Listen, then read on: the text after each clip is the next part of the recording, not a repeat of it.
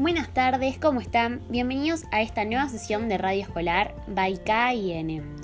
Esperemos que se encuentren bien y bueno, vamos a comenzar.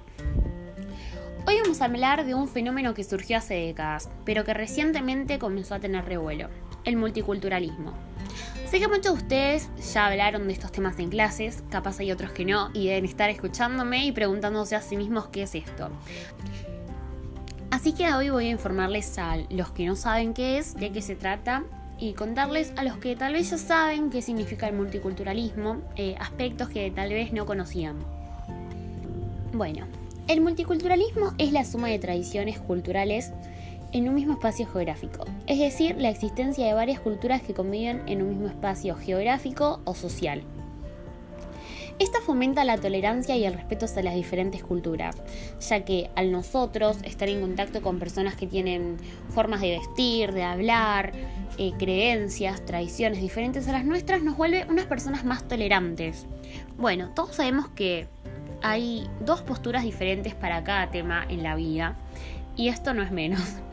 Eh, estas personas que están en contra del multiculturalismo consideran que es una forma perfeccionada y sutil de discriminación social, racial, sexual y religiosa.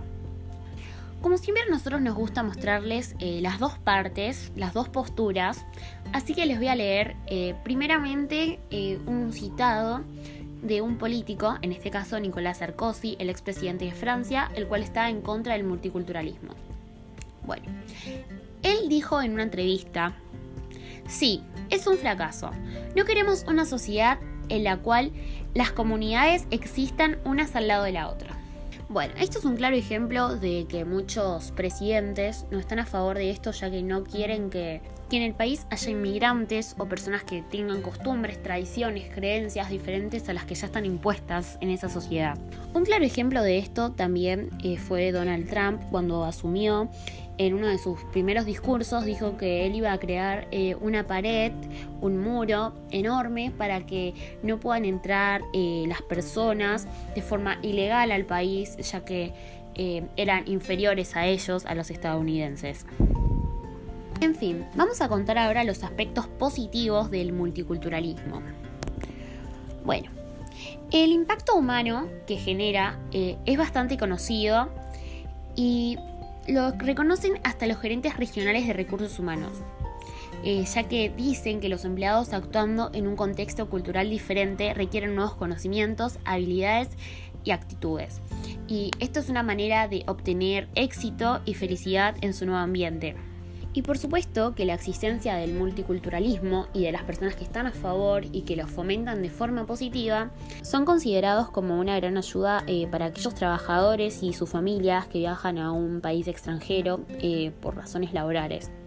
Para finalizar un poco este tema de las posturas a favor y en contra del multiculturalismo, los invitamos a que vayan a nuestro Twitter, arroba radioescolar.kn, y que dejen su opinión acerca de esto que acabamos de contarles.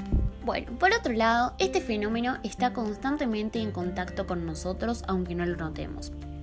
Por ejemplo, el conurbano de nuestra provincia es considerado la cuna del hip hop argentino. Así podemos observar muchos chicos interpretando este género, el cual eh, comenzó a viralizarse en Nueva York en los años 70, eh, representándose como una lucha contra el racismo. Y hoy en día es una de las culturas más grandes en la que los adolescentes expresan la lucha contra la diversidad y por la emancipación, y que también eh, plantea luchas en contra de las opresiones socioculturales que el sistema creó. Diciendo esto, no queremos dejar afuera la cultura moderna de la construcción. El aporte alemán en nuestra arquitectura es muy importante. El urbanismo, la ingeniería, el paisajista, destacando la creación que ellos eh, tuvieron un aporte en nuestra ciudad de La Plata. Es un dato muy curioso que muchos de nosotros no lo sabemos, ya que bueno, pasó hace mil años. Los resultados de riqueza de las relaciones argentinas germanas en el campo de la construcción también se extienden a otras disciplinas de ambos lados del océano, como el arte y la ciencia, la economía y la política, el teatro y el cine, entre otras. Es muy interesante la cultura que nos brindó Alemania, así como otros países. como por ejemplo que el inglés es nuestra segunda lengua más conocida. Su enseñanza es obligatoria desde la escuela primaria en muchas de nuestras provincias. Muchas veces renegamos porque no conocemos el idioma y se nos hace muy complicado, pero son eh, culturas que nos fueron dejando, que son importantes para nuestro desarrollo hoy en día. Argentina es el único país latinoamericano calificado como un país de alta aptitud en el inglés, actualmente ubicándose en el puesto número 25. El guaraní y el quechua tienen más de un millón de habitantes en todo el noroeste y especialmente en el interior de nuestra provincia de Corrientes y Santiago del Estero. Muchos sabemos que tenemos antecedentes en el pasado de estos idiomas, que normalmente ahora se practican más en los países como Bolivia y Paraguay.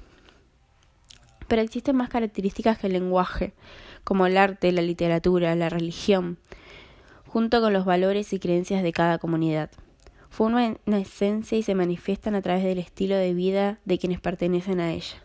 Cada cultura es especial, distinta y esa diversión es lo que nos enriquece. La cultura se relaciona con el desarrollo de nuestra actitud. Nuestros valores influyen en la forma en la que vivimos. El mayor ejemplo de esto es la religión. Respetamos tanto la creencia del otro hasta que son cosas muy lógicas, pero igual decimos apoyar.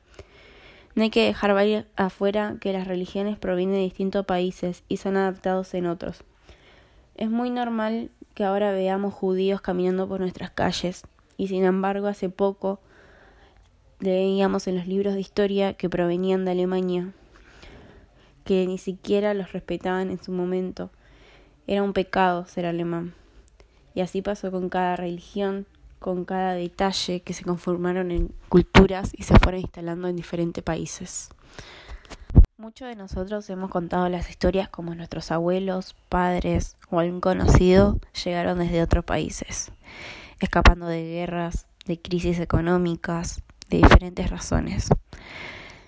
Hoy vemos en muchas calles de nuestro país, de nuestras provincias, como diferentes personas de diferentes países buscan trabajo, como por ahí eh, ponen una manta en la calle y venden ropa.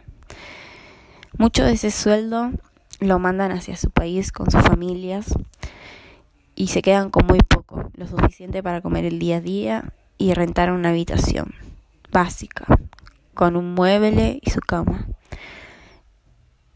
Es triste escucharlo, pero a la vez es una realidad que en muchos países hay muchas crisis.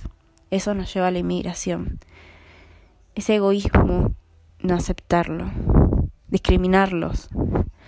Como mi compañera contaba sobre el muro que creó Trump para que los de México no lo crucen solamente porque son una raza inferior. Suena horrible decirlo, son personas. Pero muchos lo siguen pensando de esa forma. Eso se enseña demasiado multiculturalismo y se ve desde otra perspectiva, que se vea que es importante, que ellos también aportaron en nuestro, en nuestro país, en diferentes provincias, con diferentes características, con lenguajes, con creencias, con religiones, con todo lo nombrado. Es importante que tengamos cultura de otro país para ir desarrollándola, mejorándola, o solamente con quedarnos con lo que nos enseñaron para seguir creciendo como el mismo. Como ya nombramos nuestra página, pueden dejar nuestro comentario ahí. Pues un blog, pueden escribir lo que quieran, sugerencias y espero escucharlos pronto. Hasta la próxima.